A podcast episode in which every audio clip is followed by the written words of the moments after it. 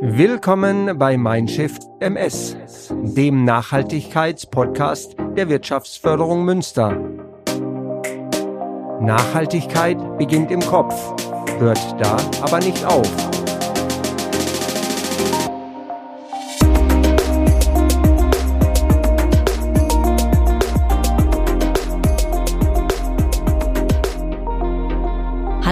Herzlich willkommen zu unserer zehnten Folge von Mindshift MS. Wow, zehnte Folge.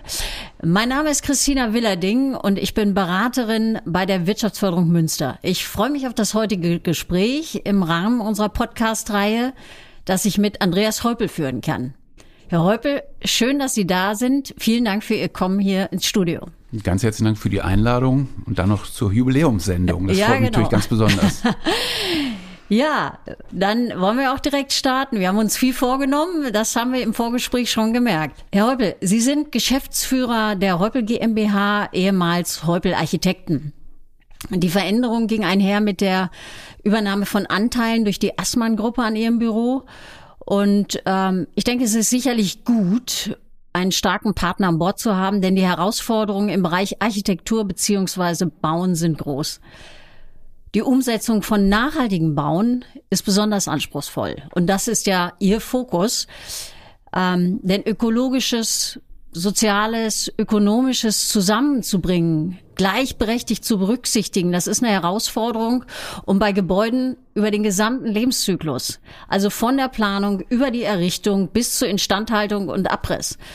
Das fordert Mut, denke ich, und die Fähigkeit, die Dinge auch mal neu zu denken. Denn salopp formuliert, standardisierte Bauweise oder Bauten können alle. Mit dem Schaffen des H7, Herr Heupel, ein Bürogebäude in Holzhybridbauweise und witzigerweise ja genau gegenüber, wir sitzen jetzt gerade am Hafen und es befindet sich genau gegenüber, haben Sie, wie ich finde, damals Mut bewiesen. Was hat Sie angetrieben, um diesen Schritt zu gehen, solch ein Gebäude zu bauen? Nun, ähm, es war in dem Sinne erstmal gar nicht Mut, sondern eigentlich eine klare Forderung unseres Auftraggebers. Mhm. Das war die Geschäftsführung des Superbiomarktes, die ein neues Verwaltungsgebäude bauen wollten und die gesagt haben, wir müssen das in Holz machen, anders können wir uns gar nicht vor unseren Kunden äh, verkaufen. Das mhm. muss sein. Den Mut, den wir dann mitgebracht haben, ist zu sagen, wir dürfen zwar nach der Bauordnung nur drei Geschosse machen, wir wagen aber die sieben Geschosse. Lass uns mit Holz bauen, da sind wir voll dabei. Aber bitte, wir müssen aufzeigen, dass da viel mehr geht, denn wir müssen in der Architektur mehr tun. Und wir können es nicht dauerhaft nur mit ein- oder zweigeschossigen, maximal dreigeschossigen Gebäuden aufhalten. Wir müssen in die Höhe kommen. Und deswegen haben wir gesagt, wir wagen das und hatten das große Glück, mit den entsprechenden Partnern und auch einer sehr offenen Verwaltung diesen Schritt gehen zu können. Die Holzbauweise, das war ja wirklich das Innovative in dieser Höhe. Das ging ja auch unglaublich durch die Presse. Sie haben äh, Preise gewonnen, was natürlich immer sehr hilfreich ist, um dann auch ähm, ja wirklich über die Grenzen der Stadt wahrgenommen zu werden. Sie haben Preise gewonnen damit. Sie waren im Ausland, um darüber einen Vortrag zu halten etc. oder mehrere Vorträge. Also das ist spannend. Aber was ist noch mit Blick auf Nachhaltigkeit besonders an dem Gebäude? Also neben der, also der Holzbauanteil ist natürlich das entscheidende Kriterium. Der Rohbau macht immer die größte Masse aus. Das heißt, wenn ich CO2 einsparen will, dann tue ich das am besten am Rohbau. Wir haben natürlich versucht, das gesamte Gebäude nachhaltig zu denken. Wir haben über alles diskutiert in Workshops mit dem Bauherrn. Ähm, wir haben uns von manchen Dingen verabschiedet, zum Beispiel Regenwassernutzung für WC-Spülung. Das macht keinen Sinn, ein zweites Rohrsystem aufzubauen. Wir haben natürlich eine Photovoltaikanlage auf dem Dach. Wir haben eine extensive Dachbegrünung drauf. Wir haben auch versucht, die Fassadenmaterialien natürlich nach Nachhaltigkeitskriterien auszuwählen.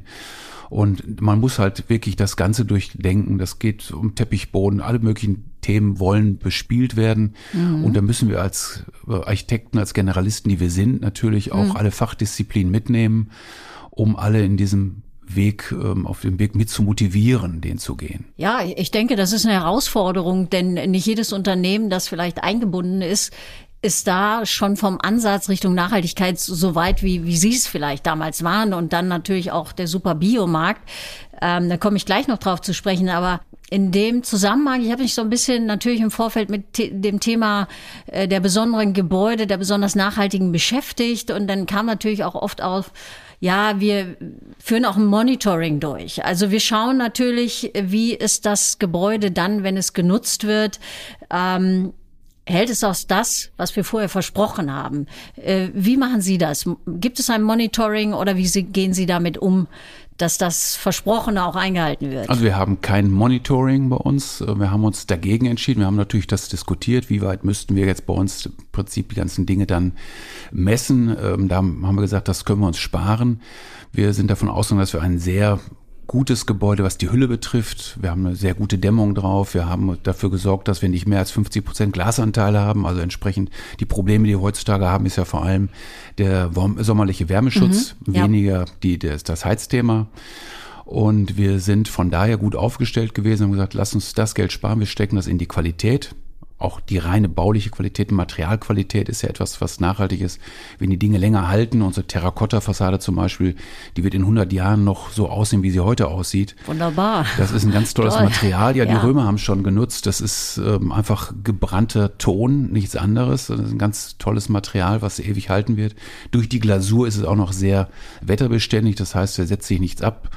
Die armen Sprayer haben sich bei uns schon die Zähne ausgebissen, sind nicht okay. vorwärts gekommen, man konnte das ziemlich gut reinigen. Also diese Dinge, ähm, die haben wir im Blick gehabt und das Monitoring, was ich selber als Mieter in dem Haus habe, das sind meine Nebenkosten. Mhm. Im Vergleich zu der Vormobilie, in der wir äh, waren, haben sich die ähm, Nebenkosten geradezu halbiert. Und das ist natürlich wow. ganz entscheidend. Das ja, ist natürlich ja. zum einen die gute Gebäudehülle, aber auch weniger Technik. Wir haben hier auf Low-Tech gesetzt. Das heißt, wir haben keine komplette Raumbeerentlüftung. Wir haben eine gute ähm, Heizung. Wir haben eine sehr gute leichte Kühlung, die wir aus der Fernwärme der Stadtwerke ziehen. Aber wir haben jetzt zum Beispiel keine Lüftung. Mhm. Also keine Wärmerückgewinnung. Da kann der eine oder andere sagen, das sollte man machen, damit man Energie spart im Heizen. Ähm, ich glaube aber auch da, daneben, dass man das vernünftig steuern kann, die reine Lüftung, hat es auch einen sozialen Aspekt. Ein Fenster mhm. öffnen können, das ist auch eine Qualität, die wir als Menschen brauchen. Ja, wir müssen ja. auch diese Dinge mitdenken. Ja, das, das ist im Prinzip schon das nächste, woran ich äh, dachte, als, als mir klar war, natürlich Super Biomarkt ist ja Ankermieter. Ähm, und das Unternehmen schafft natürlich für die Mitarbeitenden ein besonders nachhaltiges Arbeitsumfeld. Und äh, damit meint es nicht nur das Ökologische, sondern eben auch dieses Thema sich wohlfühlen in einer Immobilie bis hin zur Gesundheitsförderung das, das finde ich großartig. Beim Super Biomarkt passt es natürlich absolut auch zur Marke. Deswegen eben auch die Forderung schon direkt zum Anfang. Wir wollen da was Besonderes machen. Ist so etwas immer noch, ich sag mal, dieser nachhaltige Firmensitz, nennen wir es mal so, ist das noch eher Nische oder merken Sie so, ja, da tut sich was. Andere Unternehmen schauen da auch ganz anders drauf als vielleicht noch vor fünf Jahren. Es tut sich zu wenig, würde ich sagen, mhm. zu langsam, aber es tut sich was. Das lässt sich auf jeden Fall festhalten. Wir merken es bei uns im Haus natürlich auch durch die Mietanfragen, ja. die da kommen. Das Haus ist durchaus sehr begehrt. Wir spüren es selber auch bei Mitarbeitergewinnung. Das ist auch ein wichtiges Thema mhm. für Firmen. Ähm, auch da ähm, reagieren die Bewerber, Bewerberinnen drauf, auf dieses Haus und merken, das was Besonderes. Und auch die Mieter haben Interesse daran, weil sie wissen, wenn sie qualitätvolle Arbeitsplätze bieten, haben sie eine größere Chance am Markt. Und dieses Haus hat einfach eine besondere Note. Und gut, noch haben wir das Alleinstellungsmerkmal, das ist etwas schade. Mhm. Würden Sie gerne aufgeben? Ja, sehr gerne. Wir sind 2016 äh, eingezogen und nennen Sie mir ein weiteres Gebäude hier in Münster, was in der Bauweise entstanden ist. Das ja, ist nichts. Ja. Und das ist dann wiederum, wenn wir über Nachhaltigkeitsziele auch sprechen, viel, viel, viel zu wenig. Also wir müssen mehr tun, weshalb ich auch so dankbar bin, dass wir die Gelegenheit haben, da mal drüber zu sprechen. Ja, und, und Sie haben sich das ja wirklich auch auf die Fahne geschrieben, dass Sie das Bauen mit nachhaltigen Materialien, besonders mit, mit Holz, auch fördern möchten. Wobei man muss natürlich sagen, Wichtig einmal der Einsatz natürlich umweltfreundlicher Produkte, aber natürlich auch recycelter Produkte. Das ist ja eigentlich äh, viel stärker im Moment immer wieder auch in den Medien. Wir müssen an die äh, Produkte gehen, die wir wieder in den, in den Kreislauf geben, die, die ja schon da waren. Aber da gibt's natürlich, ähm, ich denke, eine ganze Menge Hemmnisse, sonst wären wir da auch wahrscheinlich schon viel weiter. Was meinen Sie, was, was müssen wir tun, um da einfach schneller voranzukommen? Also einmal diese nachhaltigen Materialien wie Holz und Lehm ähm, wirklich in die Anwendung zu bringen, aber auch das recycelte Material. Ich glaube, wir müssen sehr schnell versuchen, über die Gesetzgebung die Normen zu vereinfachen. Das ist natürlich ganz schnell, muss alles wieder gut bewertet werden. Recyclingprodukte haben dann einfach ein Problem mhm. und diese Probleme gilt es aufzulösen, sehr ja, schnell. Ja. Also das ist ein ganz wichtiger Faktor, wo wir ran müssen. Das Gleiche ist natürlich aber auch, dass wir in unserer Erwartungshaltung uns reduzieren müssen. Mhm. Es muss nicht immer der Hochglanz kratzerfrei sein. Also sprich, wir müssen mit Spuren leben, mhm. wollen. Das müssen wir akzeptieren einfach, dass die dazugehören, dass also auch recycelte Materialien vielleicht schon erkennbar sind. Die können auch ganz besondere Qualität haben. Wir haben ein Haus gebaut ähm, mit Recycling Klinker. Das hat eine ganz besondere Atmosphäre, dieses Haus. Ja. Der Stein kommt aus einem Kloster und äh, ist eine Erzählt tolle Vorstellung. dann auch noch eine Geschichte, Geschichte, also genau. sozusagen. Das finde ich weiß, natürlich ob großartig. Ein Mönch mal in irgendeiner Zelle gesessen hat und der Stein war da sicherlich hinter Putz und Farbe ja. versteckt, aber war halt da und das ist natürlich auch nochmal eine schöne Qualität. Mhm. Und wenn Sie sich alte Bauernhäuser anschauen und sehen, wie Balken immer wieder weiterverwendet wurden, dann sieht man, wenn die eingebaut sind, dass die Löcher haben an Stellen, die machen in dieser jetzt überhaupt keinen Sinn. Man kann also erahnen, die waren früher woanders verbaut. Man hat das nie weggeworfen. Man hat das, wenn das in Ordnung war, weitergenutzt. Mhm. Und da müssen wir hinkommen. Mit all den Spuren, die dann teilweise da drin sind. Ja, ja. Ich meine, dann hat natürlich so ein Gebäude oft auch schon schnell sowas wie Seele, wie, wie man so schön sagt. Ne? Also so ein bisschen, also mehr Individualität, als wir es sonst in der oft standardisierten Bauweise einfach erreichen können.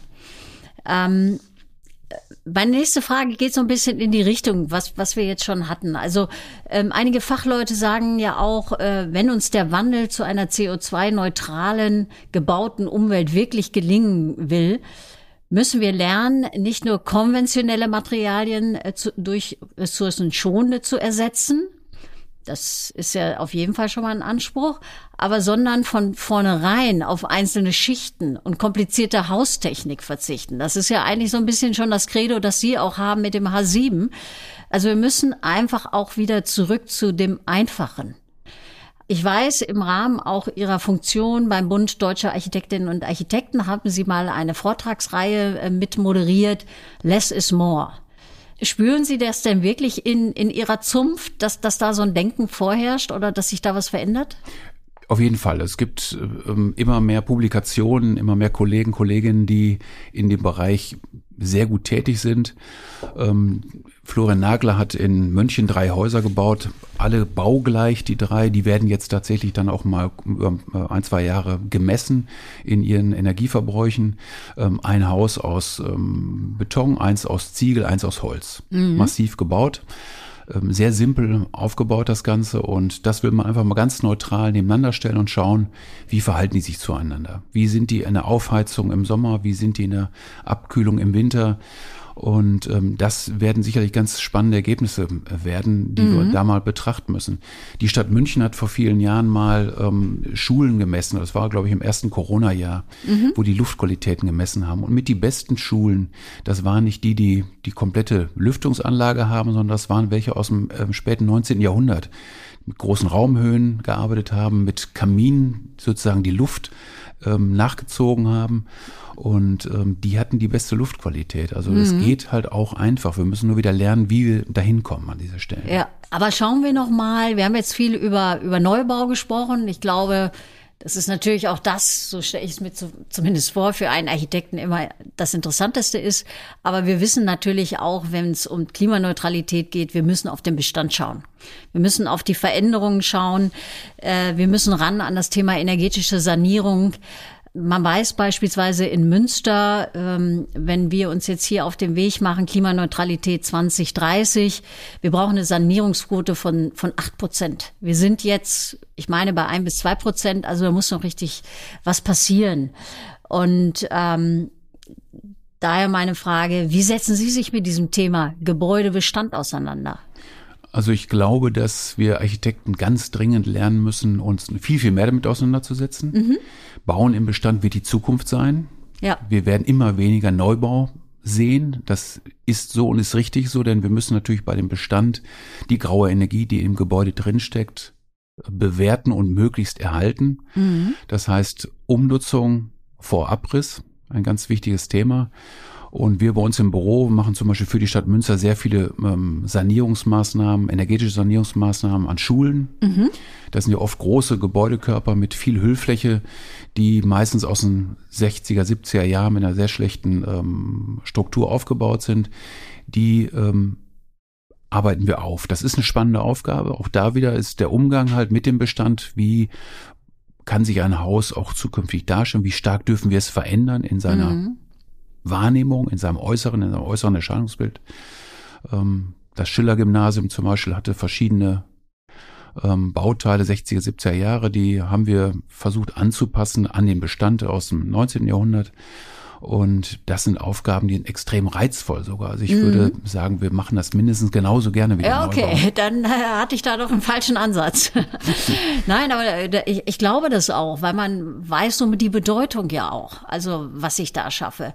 Natürlich ist es immer toll, ein, ein neues, sehr ästhetisches Gebäude zu, zu kreieren, aber wirklich auch durch sein eigenes Tun auch diese Probleme, die wir haben, mit zu lösen. Also die CO2-Emissionen zu reduzieren. Das, das ist wunderbar. Ja, das ist wie einen neuen Wintermantel kaufen für so ein Haus. Das ist eine schöne Aufgabe.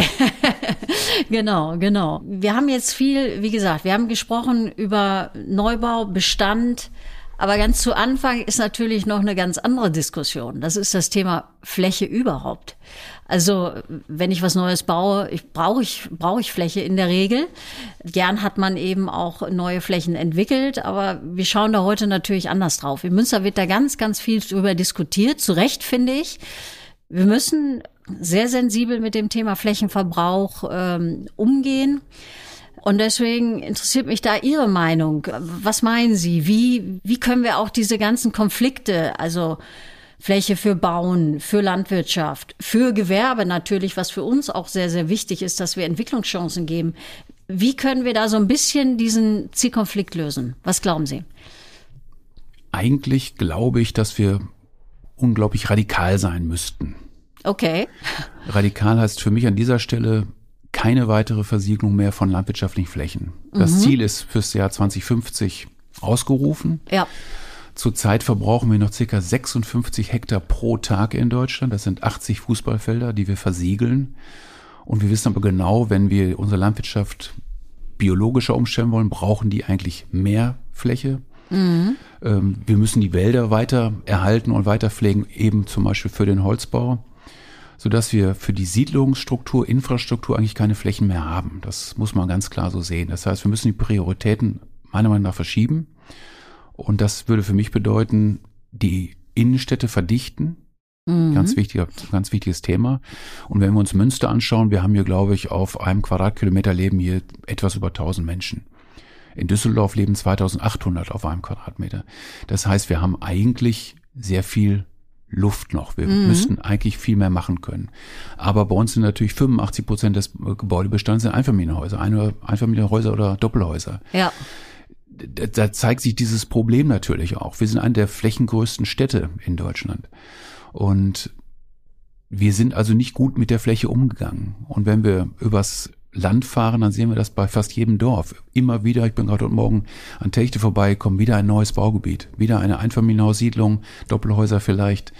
Und das ist eine Bauform, die wir uns nicht mehr leisten können. Sie geht jedes Mal zu Kosten, auf Kosten der Landwirtschaft. Mhm. Und da meine ich, müssen wir eingreifen. Nur eine weitere Zahl noch. Ähm, jede dritte Kalorie wird eingeführt in Deutschland. Also auch das sind Punkt, mit dem wir uns beschäftigen müssen. Wollen wir das so in der Größenordnung halten oder müssen wir nicht mehr für den Boden tun? Wenn der Boden einmal zerstört ist, ist er zerstört. Den kriegen wir so nicht mehr zurück. Hm. Man hat es ja auch gerade in der letzten Zeit wieder mitbekommen. Ähm wie kann man da das Bewusstsein verändern, indem man einfach sagt, okay, ihr habt jetzt halt keine Möglichkeit mehr in ein Einfamilienhaus zu ziehen. Gut, es gibt ja noch welche am Markt, die, die wird es ja auch weiterhin geben, aber wahrscheinlich brauchen wir auch insgesamt ein neues Narrativ, dass der Mensch zufrieden ist, wenn er weiß, okay, genau. meine Zukunft ist nicht im Einfamilienhaus. Genau, das, das, wir, wir müssen ja, das heißt im Endeffekt, wir müssen unsere Städte verdichten, zumindest solange die Städte wachsen sollen, was jetzt die Einwohnerzahl betrifft. Mhm. Das heißt halt wirklich, ähm, wir müssen verdichten, wir müssen enger zusammenrücken. Das müssen wir sozialverträglich tun, das müssen wir klimaverträglich tun, wir müssen klimaresiliente Städte schaffen. Ja. Aber auch der, der geringere Raum, der dem Einzelnen zur Verfügung steht, muss vernünftig aufgeteilt werden. Ja, ja. Diese Diskussion müssen wir führen und es gibt natürlich wie im Großen wie im Kleinen bei Fläche immer den Kampf um die Fläche. Das ist genauso in der Innenstadt, wo wir natürlich den Autofahrer neben dem Fahrradfahrer, neben dem Fußgänger, also die alle streiten um die Fläche. Mhm. Und wir müssen versuchen, da als Gesellschaft Lösungen zu finden und wir müssen auch Verzicht lernen an manchen Stellen, damit wir aber den Gewinn auf der anderen Seite haben. Ja, wir ja. brauchen ja auch zum Beispiel für die Klimaresilienz mehr Grünflächen. Also es gibt eine Untersuchung der Stadt, äh, ich glaube an der Manchester University war das, glaube ich, die haben festgestellt, wir können die Temperatur in einer Stadt durch das Pflanzen von viel mehr Bäumen um bis zu vier Grad reduzieren. Wahnsinn. Das sind Themen, Wow. mit denen wir uns beschäftigen müssen in den nächsten Jahren. Ich denke, die Stadt Münster tut das auch oder ich weiß es auch. Gerade äh, was auch das Thema Klimaanpassung anbelangt, ist man da auch schon immer sehr, sehr fortschrittlich und setzt sich intensiv damit auseinander und geht da in die Planung. Aber das muss es auch sein. Also, äh, denn die Stadt hat da große Hebel und die müssen genutzt werden. Und gleichzeitig muss sich natürlich auch eine Veränderung in den Köpfen in der Gesellschaft dann auch ergeben, sonst passt das alles Ja, nicht zusammen. ne? parallel stattfinden, weshalb ich glaube, ein ganz wichtiges Thema ist halt, ähm, das ist Bildung. Wir müssen den Menschen beibringen und klar machen und erklären, wie die Dinge sind. Denn sonst werden wir immer weiter, und das ist ja in den letzten Jahrzehnten nicht anders gewesen, von Wahl zu Wahl getrieben. Mhm. Und dann wird das die Politiker danach ausgerichtet, wie komme ich an mein bestes Wahlergebnis und nicht, was ist das Sinnvollste, was ich tun kann. Ja, also ich, ich denke, da ähm, hat sicherlich auch ihre Zunft, aber auch andere haben da auch eine große Aufgabe. Und ich weiß, Sie, Herr Häupl, und da komme ich eigentlich auch schon zu meinem nächsten Thema. Sie haben sich ja immer eingebracht in, in Münster. So, so habe ich Sie kennengelernt. Also Sie sind da wirklich Impulsgeber in dieser Stadt und äh, haben sich auch schon viel ähm, mit dem Thema Baukultur in den letzten Jahren, Jahrzehnten und da spielt ja Nachhaltigkeit immer schon ein oder hat immer schon eine Rolle gespielt. Heute ist sie größer geworden. Und äh, in dem Kontext sind Sie jetzt auch erster Vorsitzender des neu gegründeten Vereins Westfalen Bauen Kultur. Äh, Sie engagieren sich da in dem Fall dann ja auch überregional für dieses Thema Baukultur und Nachhaltigkeit und wollen eben auch rausgehen und wollen eben auch die Bevölkerung, die jetzt nicht Architekt ist, sozusagen auch dafür ge gewinnen, ja, schaut mal ein bisschen näher auf eure Stadt. Ist das ein dickes Brett, das man da bohren muss? Oder ist das so, dass die Bevölkerung jetzt auch mal mit Blick auf Münster da schon eine gute Resonanz zeigt? Das Brett ist sehr dick. Ja. Vor allem natürlich, wenn wir über Münster auch hinausdenken. Auf der anderen Seite muss ich natürlich sagen, wir machen ja vom BDA aus gemeinsam mit der LWL Baukulturabteilung seit vielen, vielen Jahren ja die Reihe Architektur im Kontext im LWL Museum. Die ist immer unglaublich gut besucht. Also das Bürgertum in Münster ist schon interessiert, aber auf der anderen Seite, da kommen halt 400 Gäste hin. Was sind 400 Menschen bei 330.000 Einwohnern? Ja, ja. Das ist natürlich dann auch wieder gering, aber ist, glaube ich, im Vergleich zu anderen Städten werden wir beneidet. Also auch die Kollegen, die hier, oder Kollegen, die hier vortragen, sind immer ganz erstaunt, wie viele Gäste wir tatsächlich für einen solchen Vortragsabend bekommen. Ähm, das Thema ist aber dennoch virulent. Wir müssen dran arbeiten und ich sprach gerade davon, dass wir zum Beispiel, wenn wir über Land fahren, die ganzen Einfamilienhauswüsten, will ich es jetzt mal nennen, sehen, weil das in den Köpfen einfach drin ist. Ich bin zu Hause so groß geworden und ich bleibe auf meinem Dorf und ich will natürlich mein eigenes Haus auch haben. Wünsche sind gut, aber das geht halt nicht so weiter. Wir haben das über Jahre und Jahrzehnte befriedigt, aber wir müssen jetzt einfach erkennen, wir haben auch Jahrzehnte verschlafen. Und wir müssen Ja, jetzt ich auch. aufholen, was in Ja, den letzten ja. Jahrzehnten verschlafen wurde. Und wir haben auch nur noch zehn Jahre. Mhm. Wir haben noch 420 Gigatonnen, die wir an CO2 ausstoßen dürfen als Menschheit, ähm, um das 1,5 Grad Ziel zu erreichen. Mhm. Wir stoßen zurzeit 42 Gigatonnen pro Jahr aus. Über 1000 Tonnen pro Sekunde. Ja. Und wenn man sich diese Dinge vor Augen hält, dann möchte man die Alarmglocke schrillen lassen. Aber wir wissen auch, wie schnell diese Verbotsdiskussion zu einer Abwehrhaltung führt. Weshalb es die Idee ist, halt mit dieser, mit diesem Verein Menschen mitzunehmen, indem wir halt einfach die Informationen geben. Wir wollen halt eben Mhm. Ja, das Thema Bildung. Bildung, genau, Genau, wir ne? müssen sie ranführen in das Thema, um das Verständnis zu wecken. Ja. Daran müssen wir arbeiten. Wir als Verein, wir als Gesellschaft, wir müssten, das ist auch ein wichtiges Ziel, in die Schulen kommen.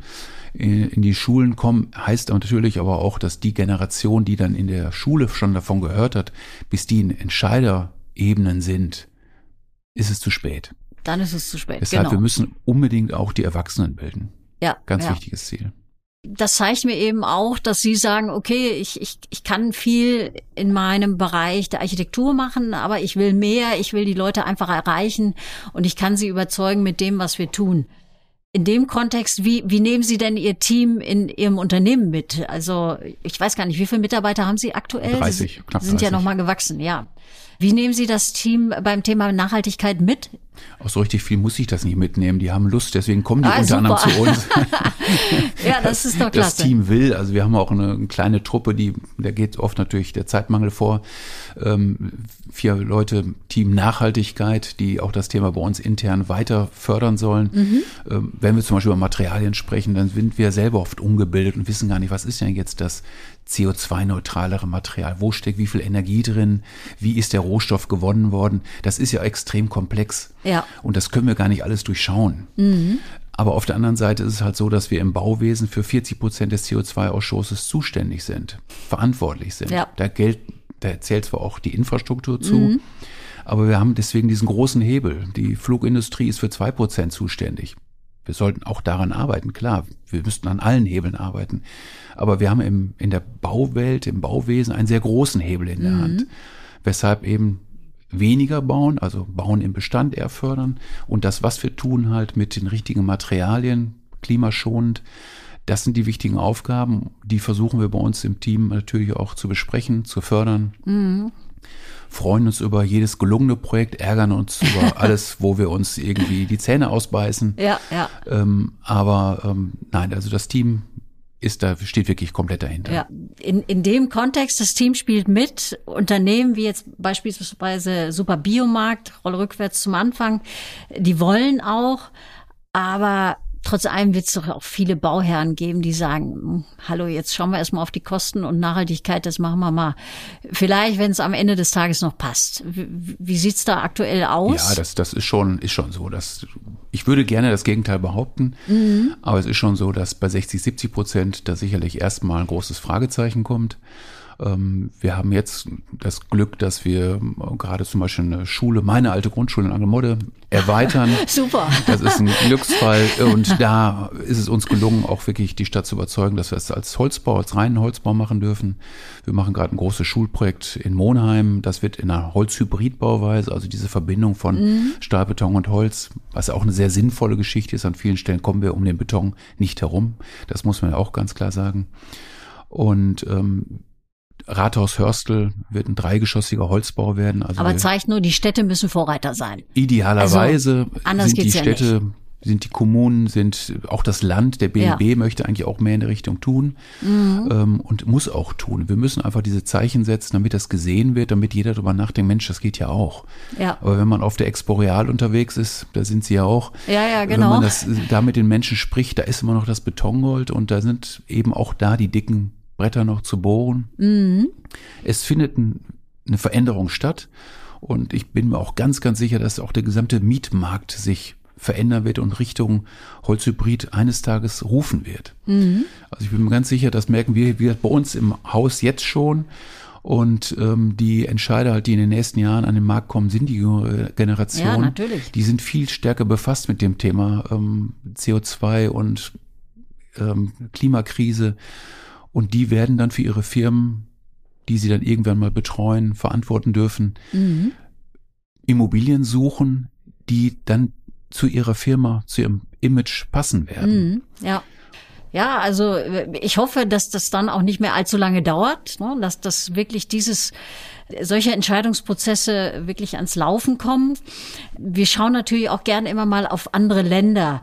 Gibt es da in Sachen nachhaltig, nachhaltiges Bauen vielleicht besonders äh, gute Beispiele, wo Sie sagen, in diesen Ländern, wow, oft wird über Dänemark gesprochen, Kopenhagen, da, da sehe ich schon äh, einen ganz anderen Drive in dem, in dem Thema. Ja, also der Holzbau ist in den Ländern sicherlich, aber dadurch auch, dass die sehr stark bewaldet sind, ähm, auch auf einer guten Entwicklung. Wir haben natürlich auch ganz unterschiedliche Anforderungen, das darf man auch nicht vergessen. Ja. Also wir haben die südlichen Länder, die mit Wärmedämmung wenig am Hut haben, will ich mal so ganz salopp sagen. Ja. Das stört die weniger. Ähm, die haben vielleicht die, eher die Hitzeprobleme. Da tut ein dickes Mauerwerk vielleicht den gleichen guten Dienst. Mhm. Die Bauweise kann gut funktionieren. Und ähm, wir sind auf einem Weg, den wir glaube ich, nicht mehr bremsen werden. Wir mhm. sind aber immer noch zu langsam. Wir sind in Europa im Vergleich vielleicht auch gar nicht schlecht unterwegs. Ähm, Ursula von der Leyen hat ja vor, weiß nicht, zwei Jahren den äh, European Green Deal mhm. ausgerufen ja, ja. mit Förderprogrammen etc. Das ist natürlich ganz wunderbar, dass da wirklich mal Druck von oben kommt. Ja. Mit entsprechenden Förderszenarien natürlich dabei. Und das natürlich auch ja wahrgenommen wird und ähm, beispielgebend, das ist natürlich immer gut, und äh, von daher ähm, sollten wir dringend weitermachen, mhm. nicht ruhig sitzen, sondern weiter schieben, ziehen. Ich weiß nicht, was man alles tun kann, damit wir dieses Thema gefördert bekommen. Denn wir, wir verhandeln ja heute die Welt unserer Kinder und Enkelkinder. Das, das ist jetzt im Prinzip schon fast ein Ball, den Sie mir zuwerfen für die letzte Frage, Herr Heupel. Und zwar schauen wir jetzt wirklich mal eine Generation weiter. Wo stehen wir mit Blick auf Nachhaltigkeit? Bekommen wir Menschen die Kurve? Hier in Münster oder allgemein gesprochen? Schaffen wir, wir das? Ja, wir werden es schaffen, wir werden es nur zu spät schaffen. Also ich glaube, dass wir dieses 1,5 Grad Ziel nicht erreichen werden als Menschheit. Dafür muss man sich momentan nur umschauen auf der Welt, was alles parallel gerade in die falsche Richtung läuft. Mhm. Und wir hatten ja alle schon mal Hoffnung nach Paris, nach Kyoto. Wir hatten immer mal Hoffnung, jetzt passiert was, ist am Ende doch nichts passiert. Ja, ja. Und im Moment sieht es ja eher so aus, wenn die großen Mächte sich noch mehr auseinander dividieren, als dass sie zusammen an diesem viel wichtigeren Ziel arbeiten würden. Deswegen nein, ich glaube nicht, dass wir das schaffen werden. Ähm, was traurig ist, aber das sollte uns nicht aufhalten, so viel wie wir können, jeder Einzelne, mhm. zu tun. Das ist das, das Wichtige, was ich für mich einfach entschieden habe. Ich will das tun, was ich tun kann. Ich habe drei Kinder, eines Tages vielleicht Enkelkinder und wir müssen dran arbeiten. Und ja, also das ist mein Wunsch, äh, natürlich hätte ich jetzt gern ein hundertprozentig äh, optimistisches und positives Feedback gehabt, aber ich, ich finde es auch gut, wir müssen ehrlich mit der Frage umgehen, so war sie gemeint und Sie haben sie ehrlich beantwortet. Und äh, trotzdem denke ich, jeder ist erstmal bei sich und muss schauen, was kann ich in meinem Beruf, in meinen Netzwerken erreichen. Ähm, von daher danke für die äh, ehrliche Antwort. Aber ehrlicherweise, Herr Röppel, wir sind schon am Schluss. Es war ein unglaublich spannendes Gespräch und ich glaube, wir hätten auch noch viel neben Architektur noch viel mehr über Stadtentwicklung auch sprechen können. Das hatten wir auch im Vorfeld. War uns schon klar, wow, da sind wir aber dann bei drei Stunden, wenn wir das auch noch alles besprechen. Also da ist noch ganz viel drin, denn ähm, auch das hatten Sie mir vorhin noch gesagt. Der Architekt ist ja ähm, er ist Generalist, er ist äh, Vernetzer dann letztlich ja auch, er ist überall irgendwie dabei. Deswegen hat er auch so eine große Verantwortung. Also vielen Dank für das tolle Gespräch und Ihre Impulse. Ich wünsche Ihnen weiterhin alles Gute und natürlich viel Erfolg und dass Sie sich auch weiterhin einmischen in Münster und den Diskurs hier befeuern. Ja. Das hoffe ich und von daher vielen Dank. Ja, ganz herzlichen Dank von meiner Seite. Hat mich sehr gefreut, das Gespräch. Danke. Danke.